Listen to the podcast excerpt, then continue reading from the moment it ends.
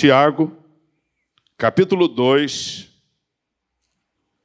a partir do versículo 14. O título vai ser o título da minha mensagem: A fé sem obras é morta.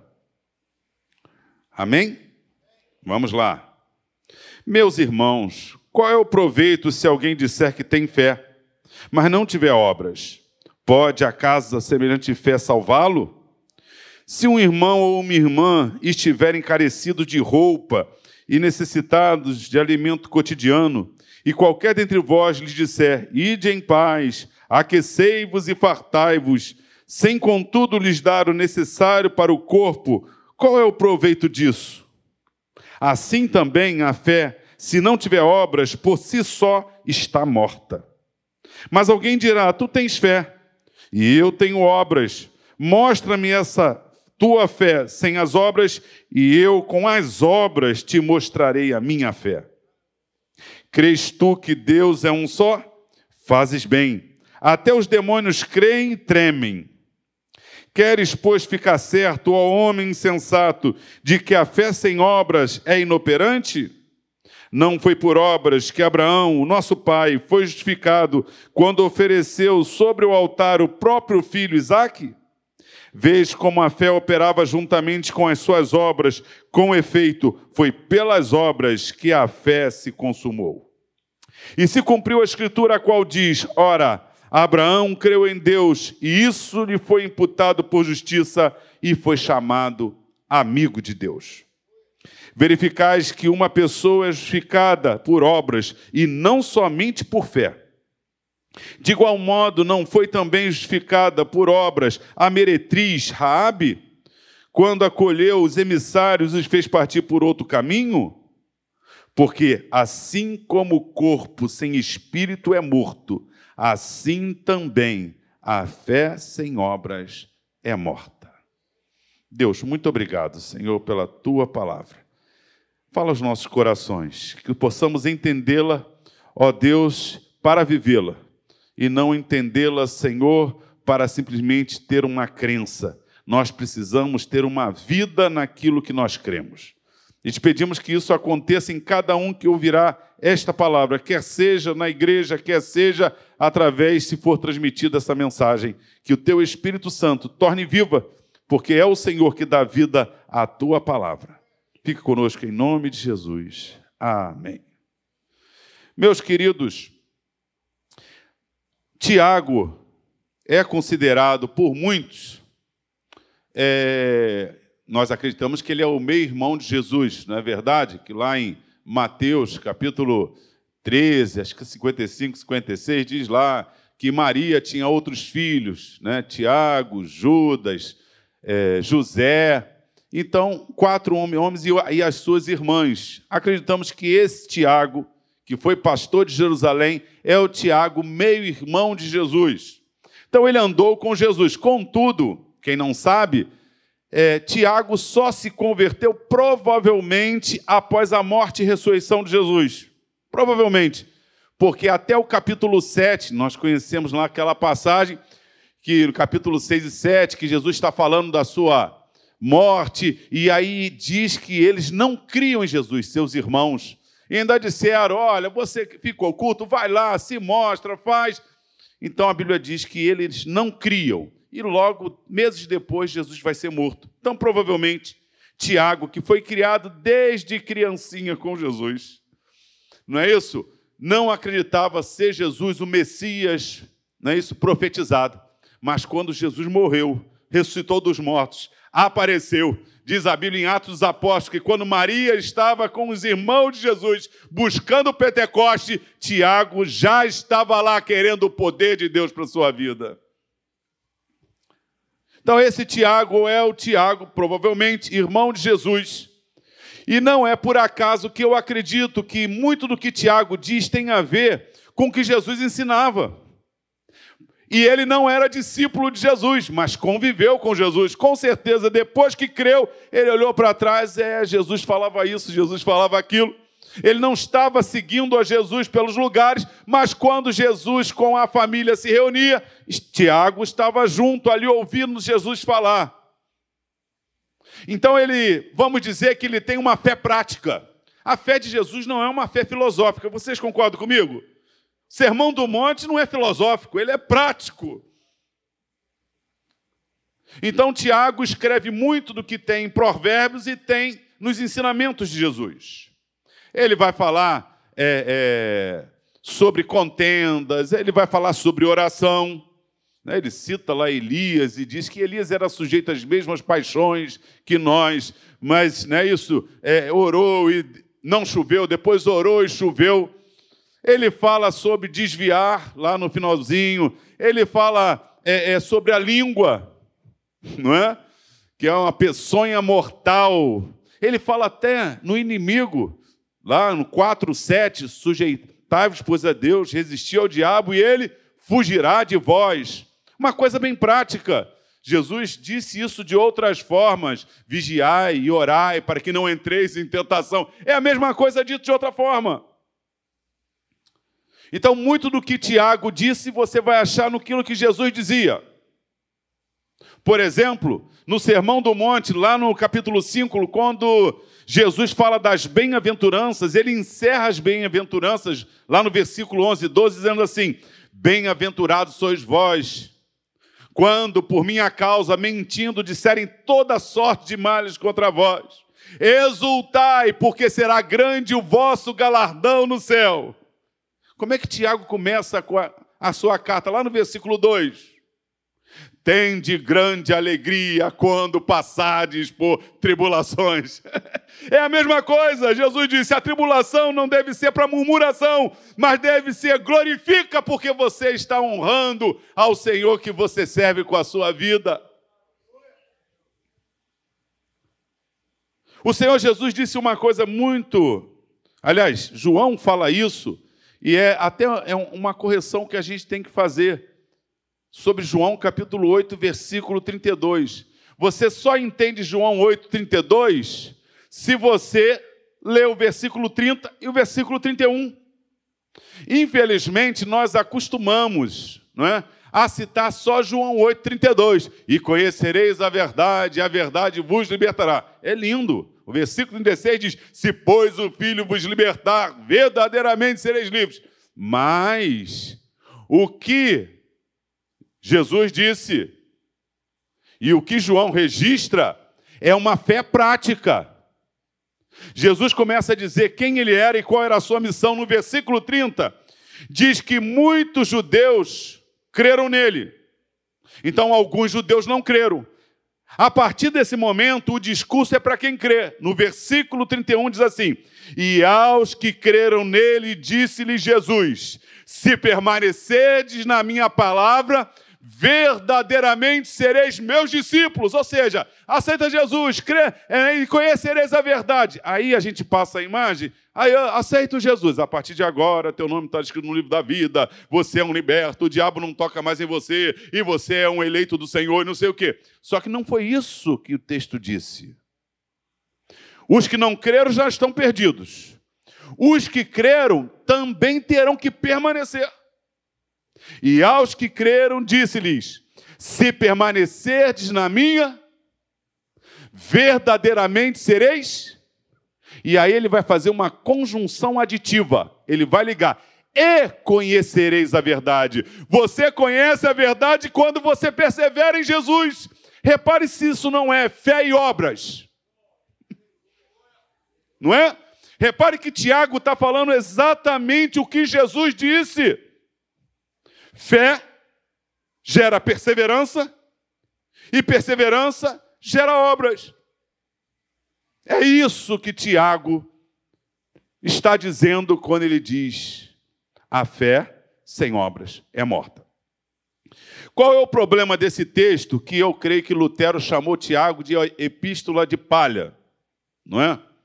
E se Lutero tivesse vivo, com todo respeito, eu diria: Lutero, você tem você tem que acertar a tua vida.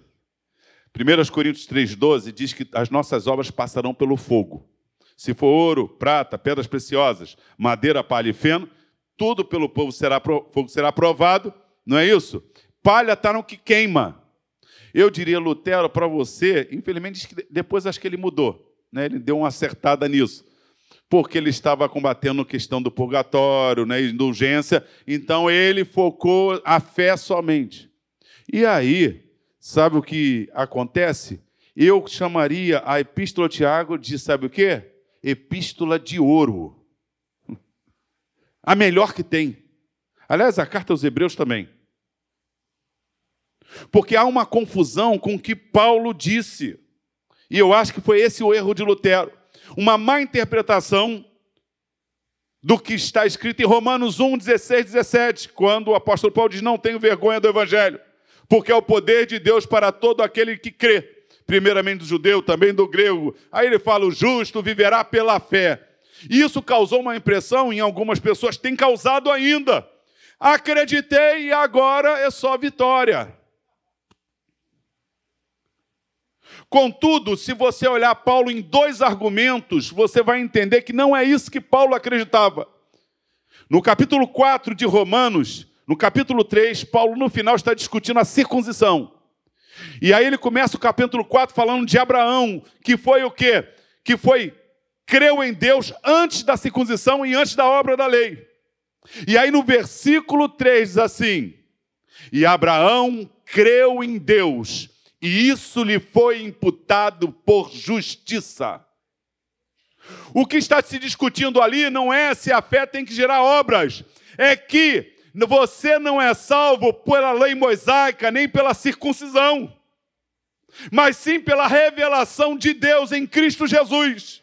Ele não está entrando no mérito que você não tem que fazer obra. O que ele está dizendo é: você não pode salvar com a lei mosaica. Este é o assunto do apóstolo Paulo. E para você não pensar que eu estou inventando, leia Gálatas capítulo 3. Que o apóstolo Paulo aos Gálatas diz assim: Ó oh, insensatos Gálatas, quem vos fascinou a tão depressa, não é isso? Aí do Evangelho. Acaso vocês receberam o Evangelho pelo Espírito ou pelas obras da lei? Olha só, o assunto é obras mosaicas, as obras da lei. E aí no versículo 6 ele diz: E creu Abraão em Deus, e isso lhe foi imputado por justiça. O assunto, tanto em Romanos quanto em Gálatas, é: você não está debaixo da lei mosaica, você crê em Jesus e já, já está salvo. A discussão não é se você tem que praticar obras ou não. É, não confie na lei mosaica para se salvar. Salve-se pelo sangue de Jesus. E aí eu não vou pregar Romanos porque, não é isso? É, é, seria, provaria isso facilmente. Então, o que que Tiago quer dizer quando ele fala sobre a fé sem obras é morta? E aí nós vamos passear porque Tiago nos deu dois exemplos. Dois exemplos. De que a fé tem que gerar obras.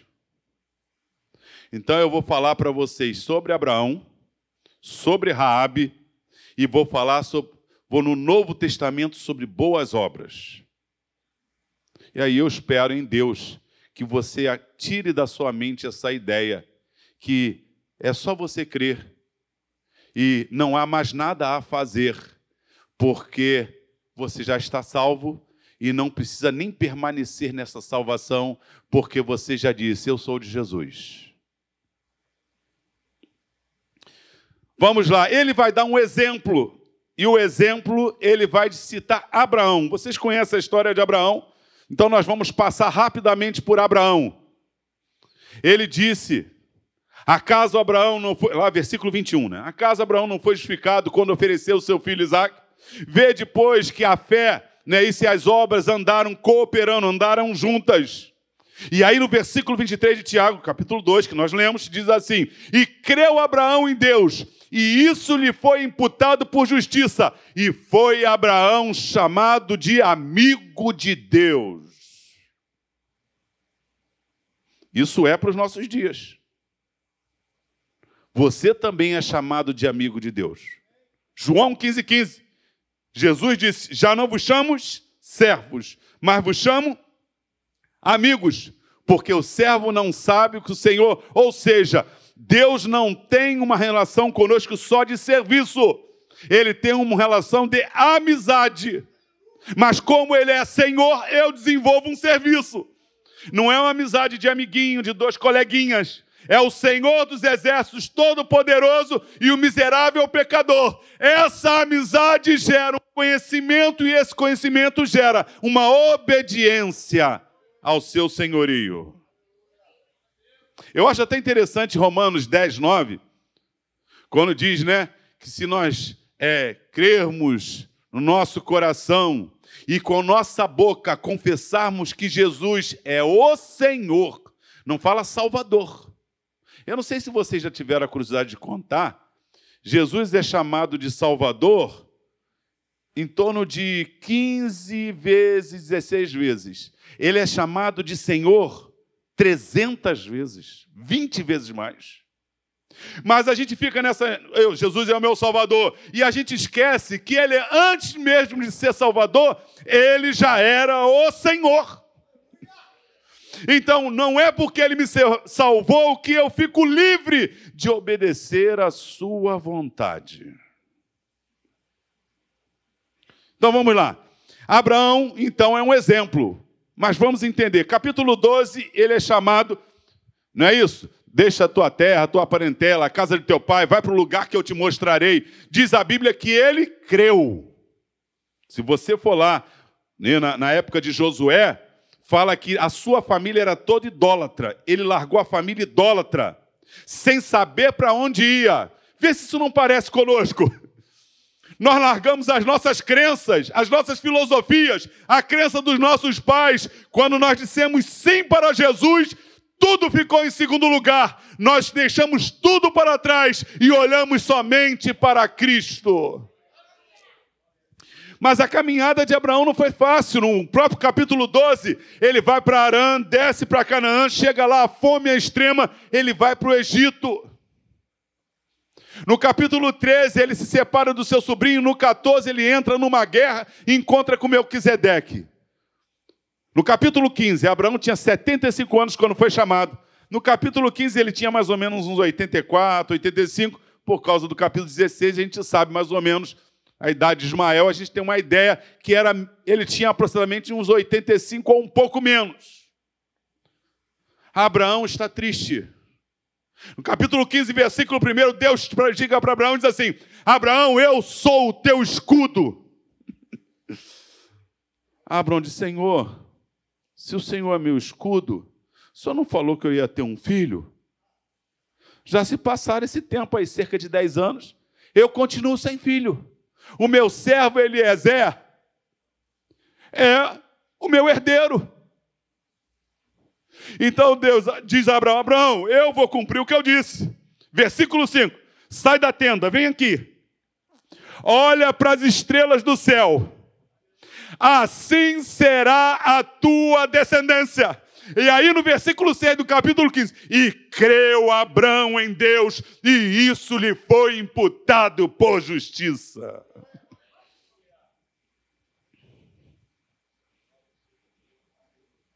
Ele creu que mesmo sem ter filho, mesmo sendo idoso, se Deus falou, a sua descendência será uma multidão eu vou fazer só uma parte. Deus é tão tremendo que hoje quase metade da população mundial tem honra de dizer que é filho de Abraão.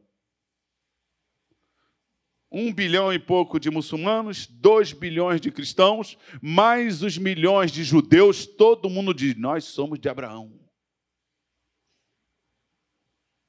Deus não deixa de cumprir Sua palavra. Inclusive no próprio capítulo 15, quando fala para ele, Deus faz um pacto e diz assim: olha, a tua descendência vai ser escrava, mas 400 anos depois volta. E Abraão já sabia que estaria morto. E Deus já estava dizendo: a tua descendência vai para o Egito, ela vai se multiplicar, vai ser perseguida, e quando ela for perseguida, eu livrarei, trarei ela de volta para essa terra que eu estou te dando, porque a maldade dos amorreus ainda não chegou à minha presença. Deus né, é atemporal, Deus é eterno. Então, se Ele te fizer uma promessa, não se preocupe, mesmo que você morra, teu neto morra, teu bisneto morra, essa promessa vai se cumprir.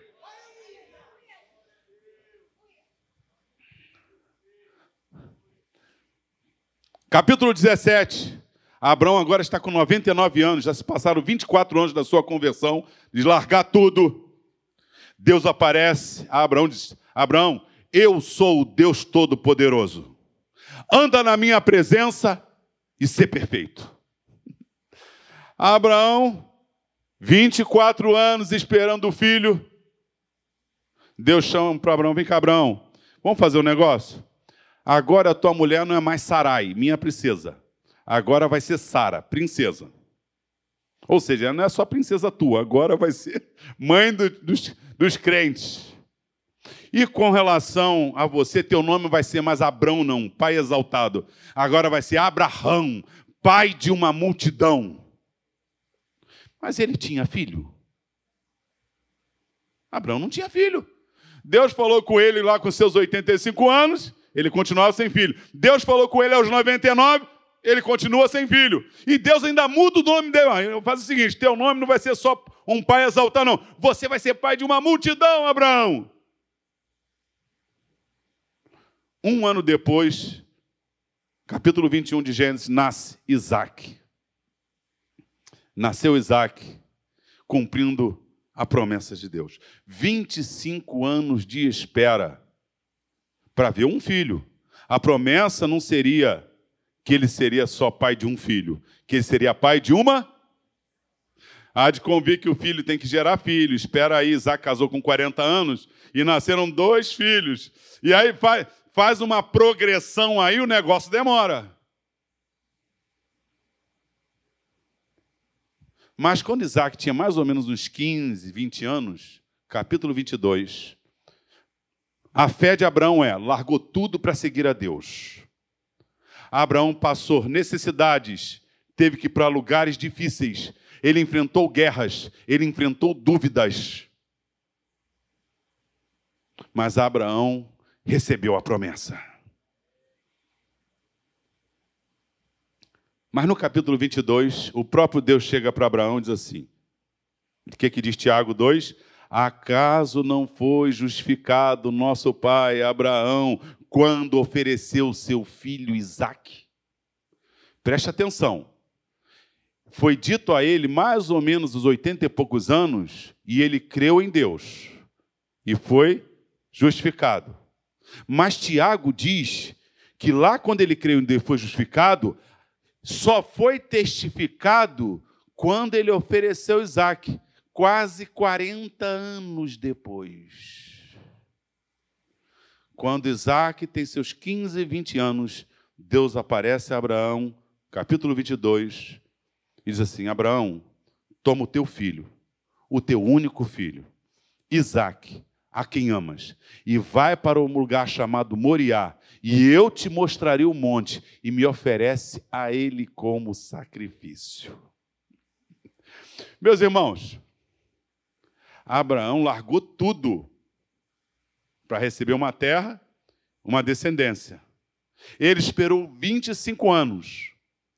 Cerca de 15 a 20 anos depois, nasce e Deus fala para Abraão: Abraão, toma o teu filho,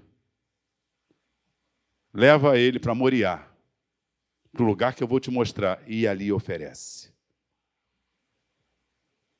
Se Abraão não tivesse ido oferecer, ele teria crido em Deus?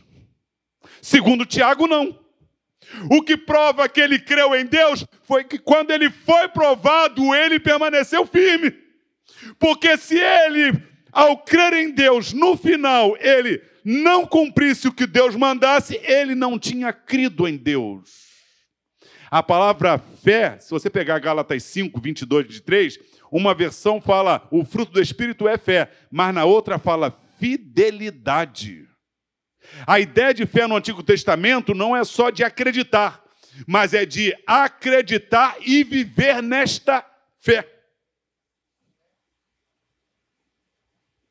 Diz a Bíblia que Abraão sobe e durante três dias ele vê o monte. Três dias, lembra de Jesus, três dias? Ele vê o monte. E seu filho fala, acho que uma das frases mais difíceis: Pai, o fogo e a lenha eu estou vendo, mas o cordeiro do holocausto, onde está? Sabe qual foi a resposta? Meu filho, Deus para si, cordeiro proverá. Mas ele já sabia que o filho ia ser morto. Se você for a Hebreus capítulo 11, versículo 19 diz: Porque Abraão cria que Deus era poderoso para até ressuscitar seus filhos dos mortos. Ou seja, Deus me pediu a promessa, aquilo que ele me deu para é, glorificar, né? Isso meu nome, como ele falou. Agora ele me pede um filho, mas Deus pode. Gênesis 17, 1. Eu sou o Deus Todo-Poderoso. Então ele vai caminhando para entregar o filho, para sacrificar o filho. O, pai, o filho diz: Meu, mas pai, cadê o cordeiro? Deus vai suprir o cordeiro. Fica calmo, meu filho. Mas no coração, diz Hebreus, capítulo 11, versículo 19, que a fé dele era tão poderosa que ele acreditava, mesmo que eu mate, Deus pode dar vida de novo. Versículo 12. Abraão, não estenda a tua mão para o menino. Agora, sei que tu temes. Versículo 13 diz que havia um cordeirinho, um carneirinho agarrado. Ele pega o carneirinho e sacrifica no lugar do seu filho. E fez um altar, versículo 14, e chamou esse altar de Jeová Dirê, o Senhor proverá. Quando ele foi disposto a sacrificar seu filho, as suas obras mostraram que a sua fé era verdadeira. Um dia, o pai entregaria o seu filho, o Cordeiro de Deus, que tira o pecado do mundo. Jesus ele é a razão da nossa fé. Nós cremos nele. E porque cremos nele, a nossa fé gera atitudes. O segundo exemplo está em Raabe, como também Raabe, a meretriz. Vocês já perceberam a fé de Raabe? Meus irmãos, Êxodo conta a história dos filhos de Israel saindo do Egito. Concordam comigo? Quem não conhece muito, mas é Êxodo, o livro de Êxodo fala. E aí eles saem e quando eles as pragas acontecem, eles comem a Páscoa, milagre temendo, Deus livrou, eles viram todas as pragas. Quando eles vão para o Mar Vermelho, eles começam a murmurar. Era melhor ter ficado no Egito. Mas Deus, por sua misericórdia, abriu o mar vermelho. Eles passaram a pé enxuto, cantaram tal. Logo adiante eles vão enfrentar um problema: falta água num lugar. Não é isso? Em Mara. E eles começaram a murmurar de novo: olha, o Egito era melhor. A gente veio para morrer aqui. Aí Deus teve misericórdia, a água se transformou em doce. Logo depois eles reclamam: era melhor o Egito. O Egito tinha comida. E aí Deus manda o maná e as codernizes. No capítulo 17, os amalequitas vão à guerra contra eles. Era melhor ficar no Egito. O povo que viu todos os milagres através de Moisés até ali, vive querendo voltar para o Egito. Agora olha Raabe, capítulo 2 de Josué. Diz a Bíblia que ela, os dois espias vêm, ela esconde os espias esconde os espias. Quando os homens de Jericó, porque eles estão sabendo que Israel vem ali para tomar Jericó, é, vão atrás, ela esconde os espias. No versículo 11 do capítulo 2 diz: Porque eu sei que o, o, o vosso Deus é Deus dos céus e Deus da terra. Ou seja, os homens que viram milagres estavam incrédulos. A mulher que só ouviu falar diz: Eu sei que esse Deus é poderoso. Ela cria que Deus podia tudo. No versículo 6, ela esconde os espias, protege os espias, ou seja, com risco da sua vida, da sua família, porque se eles encontram os espias, elas estavam mortas como traidora de Jericó, mas ela escondeu pela fé. Se você for a Hebreus capítulo 11, versículo 31, diz assim: pela fé, Raabe escondeu os espias. Repare que o povo de Deus está incrédulo e uma mulher prostituta cananeia está crendo que Deus é Senhor sobre tudo e que esse Deus não mente, ele prometeu dar a terra de Jericó, aquela terra Israel, iria dar. Já pararam para pensar nisso? No versículo 9, no versículo 12, ela vai fazer menção: Eu sei que Deus deu essa terra para vocês. No versículo 12, ela vai dizer assim: Não se esqueçam de mim e da minha família. ela não só acreditava que Deus era poderoso, no versículo 12, que Deus era misericordioso, no versículo 6, porque a Bíblia diz que juntamente com Israel saiu um misto de gente, ou seja, ela cria que Deus tinha poder de, de perdoar a sua família, de proteger, porque ele fez isso com outros povos que saíram com Israel. Ela cria que Deus cumpria a sua palavra, que ia dar a terra, e ela diz: Não esquece de mim, não esquece da minha família. Mas o mais lindo está no versículo 21, no capítulo 2. Os dois espias dizem para ela o seguinte: Rabi, nós estamos desobrigados com você se você não pegar esse fio de escarlata e colocar na tua casa. O texto diz que logo assim que os dois espias saíram, ela colocou o fio.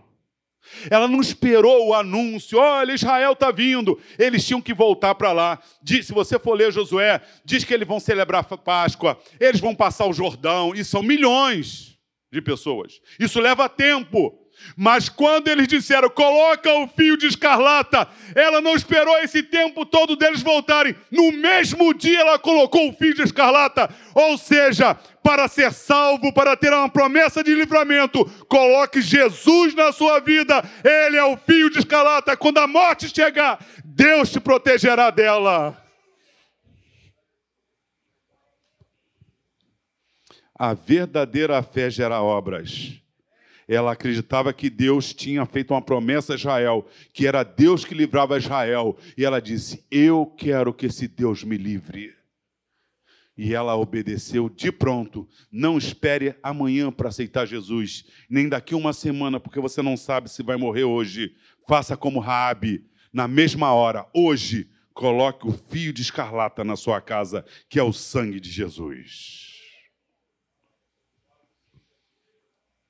São os dois exemplos dados por Tiago, que se você diz que crê em Deus, mas quando é provado, você nega a Deus, você não está crendo. Eu não estou inventando. Quer ver um versículo que eu acho bonito? Tito, capítulo 1, versículo 16. Confessam-no com a sua boca, mas negam-no com as suas obras sendo reprovados para toda boa obra. A questão não é o que eu falo, a questão é o que eu faço. Agora vamos falar o que está dito no Novo Testamento sobre boas obras. Rapidinho, vamos lá. O Senhor Jesus nunca disse que nós não tínhamos compromisso de gerar boas obras. Se você for a Mateus capítulo 5, no versículo 16, versículo 15 diz: Vós sois a luz do mundo. Não se pode esconder uma cidade e ficar no monte, não se pode, não é isso? Colocar lamparina embaixo da cama, do alqueire. Aí no versículo 16 diz assim: Assim, pois, brilhe a vossa luz, para que as vossas boas obras sejam vistas pelos homens. Veja que a fé de Jesus é igual a de Tiago, é uma fé prática. Que adianta você iluminar escondido? É na hora que a pessoa precisa de luz que você tem que brilhar. O que, que adianta acender uma lamparina no meio do sol? É na hora da escuridão, é na hora da prova, é na hora da doença, é na hora da perseguição, é na hora da morte, é na hora que você vai mostrar que você está na luz. Nessas horas que o mundo está procurando luz e você tinha tudo para estar em trevas, Jesus disse: Assim brilha a vossa luz, vós sois a luz do mundo. Aliás, Jesus não só falou isso, como ele fez isso. Se você for a João capítulo 10, a partir do versículo 30, ele diz assim: Eu e o Pai somos um. E os judeus pegaram em pedra para apedrejá-lo. Disse-lhe Jesus: Vocês me apedrejam por causa das boas obras que eu tenho feito? Aí ele diz, não, não é por causa das tuas boas obras, é porque tu, sendo homem, te fez Deus a ti mesmo. Repare que eles não disseram, não, que boas obras nada, que boas obras nada, você é isso. É... Não, eles reconhecem. O problema deles é que Jesus manifesta a sua divindade. Mas eles não podiam negar que Jesus fazia boas obras. As pessoas podem até não acreditar no que acreditamos, mas as pessoas têm que olhar para as nossas vidas e reconhecer as boas obras que fazemos.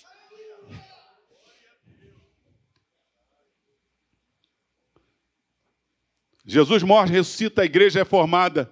Tem um versículo que passa despercebido em Atos capítulo 9, versículo 36, diz a Bíblia: que havia uma mulher chamada Tabita, que quer dizer Docas. E ela era famosa por causa das suas boas obras. E ela morre, e quando chega Pedro, elas vão buscar Pedro e falam: Olha só o que ela fez pela gente, olha só, que mulher. Então Pedro vai orar e a mulher vai ressuscitar.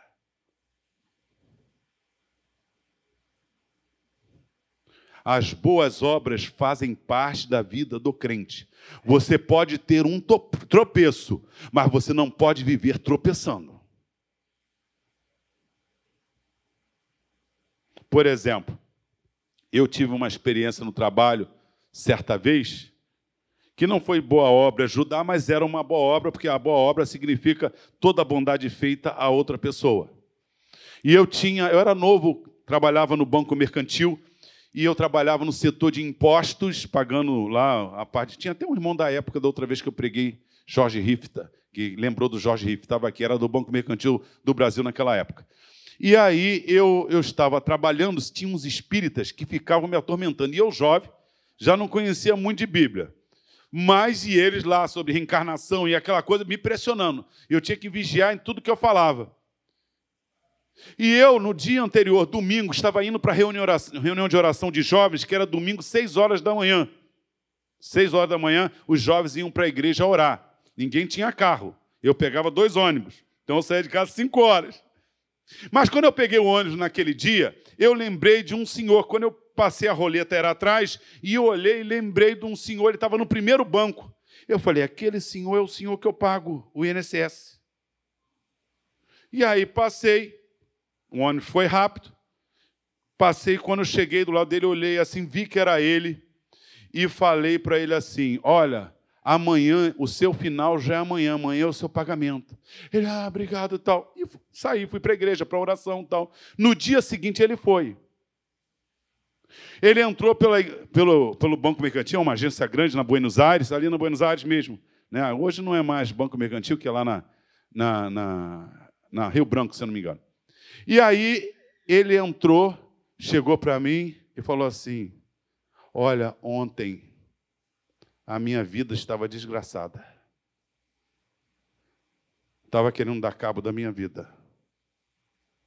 Quando você falou comigo, entrou uma paz no meu coração. E naquela hora, sabe quando a voz de Deus entra em você e você fala assim? A voz falou assim: fala para ele do meu amor.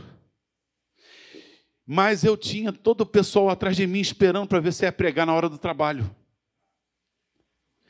E aí eu entrei naquele conflito, ele falando para mim, aquela voz falando comigo. Eu falei, não, não posso, não, não vou falar, senão depois vão me atormentar dizendo que eu estou gastando tempo do trabalho pregando. E vai, vai, vai, e fiquei naquela guerra. E o Senhor falou comigo, e ele falando, contando como ele estava aflito, mas como trouxe paz ao coração dele. E eu não falei nada.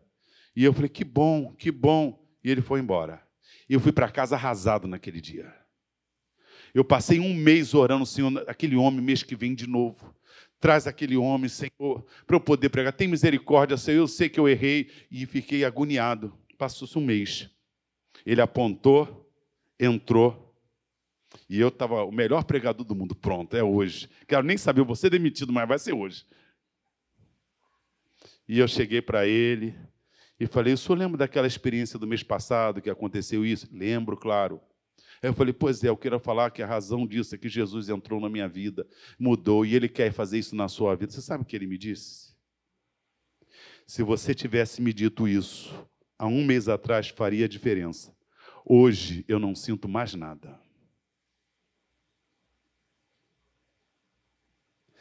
Meus irmãos, daquele dia em diante, eu tento não dar mau exemplo, claro, né? Não posso ficar pregando no trabalho. Mas eu aprendi uma coisa: uma alma vale mais que o mundo inteiro. E aí, nós tropeçamos.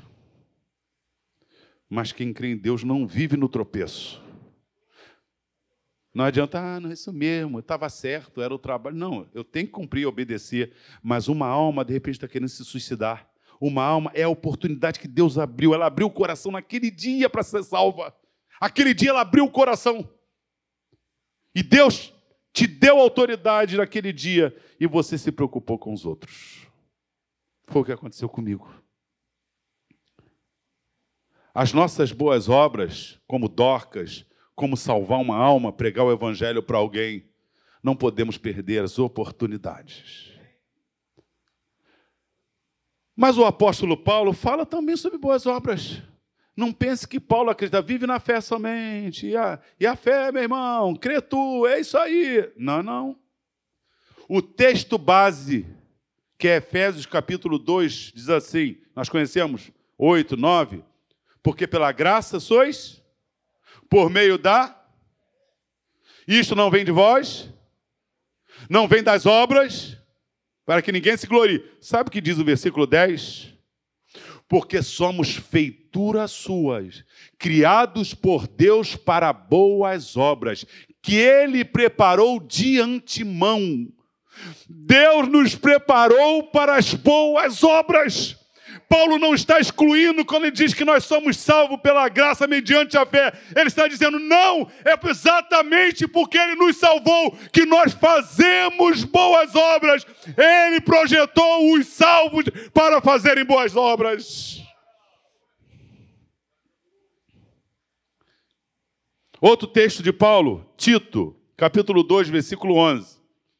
Diz assim: a graça de Deus se há manifestada, trazendo salvação a todos os homens.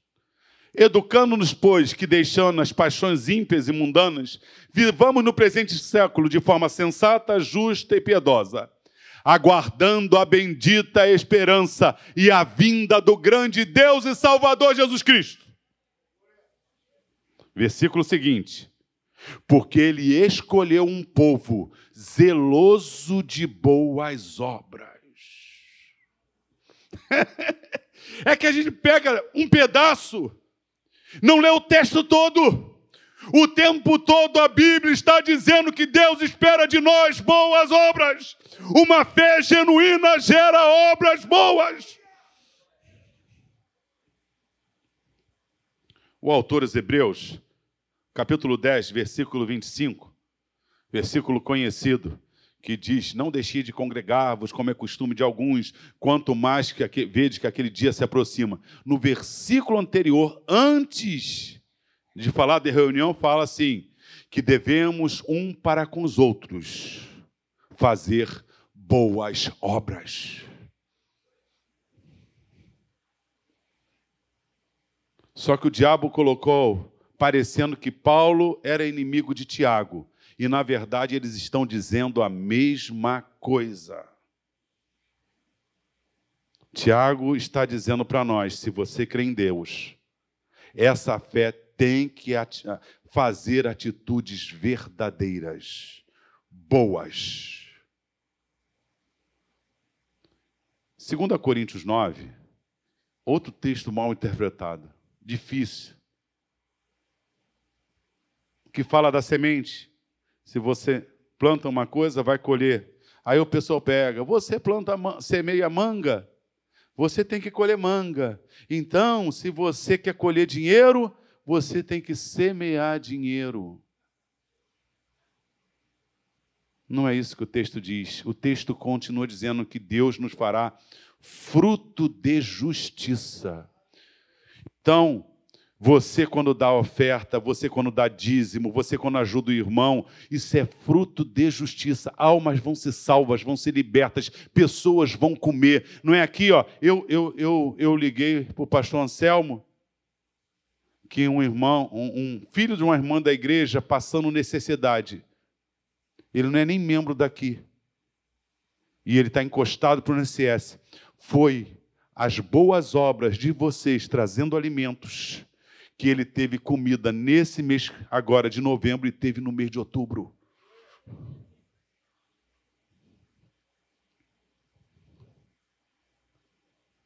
Jesus falou que a nossa luz deve brilhar com as nossas boas obras. Ele nos deu exemplo fazendo boas obras. Em Atos Apóstolos, Docas fazia boas obras. Paulo mandou fazer boas obras. Hebreus mandou falar, fazer boas obras. Então não acredite porque um dia você disse: Eu creio em Jesus, e agora está tudo certo, teu nome está lá em cima. Não é verdade. Tito 1,16 diz: Confessa com a boca e nega com as suas obras. E é reprovado para toda boa obra. Eu quero encerrar essa mensagem citando um texto de Pedro, que não fala a palavra boas obras mas ele é uma expressão sinônima. 1 de Pedro, capítulo 2, versículo 9. Vós sois geração eleita. Vós sois nação santa. Vós sois sacerdócio real. Vós sois povo de propriedade exclusiva de Deus, para que anuncieis as virtudes daqueles que vos chamou das trevas para a sua maravilhosa luz. Se você diz em Jesus e vive nas trevas, você não entendeu o Evangelho, porque o Evangelho nos liberta das trevas. O mundo está esperando as nossas boas obras. A igreja está na terra, projetada por Deus para fazer boas obras zelosa nas boas obras e boas obras uns para com os outros. Que Deus nos abençoe, meu irmão. Leva essa palavra no seu coração. Uma fé que não gera atitude é morta em si mesma. A verdadeira fé, quando você é aprovado, você vence, você sacrifica o teu Isaac, você é, guarda os espias, porque a fé sem obras, ela é morta. Que Deus nos abençoe em nome de Jesus. Amém.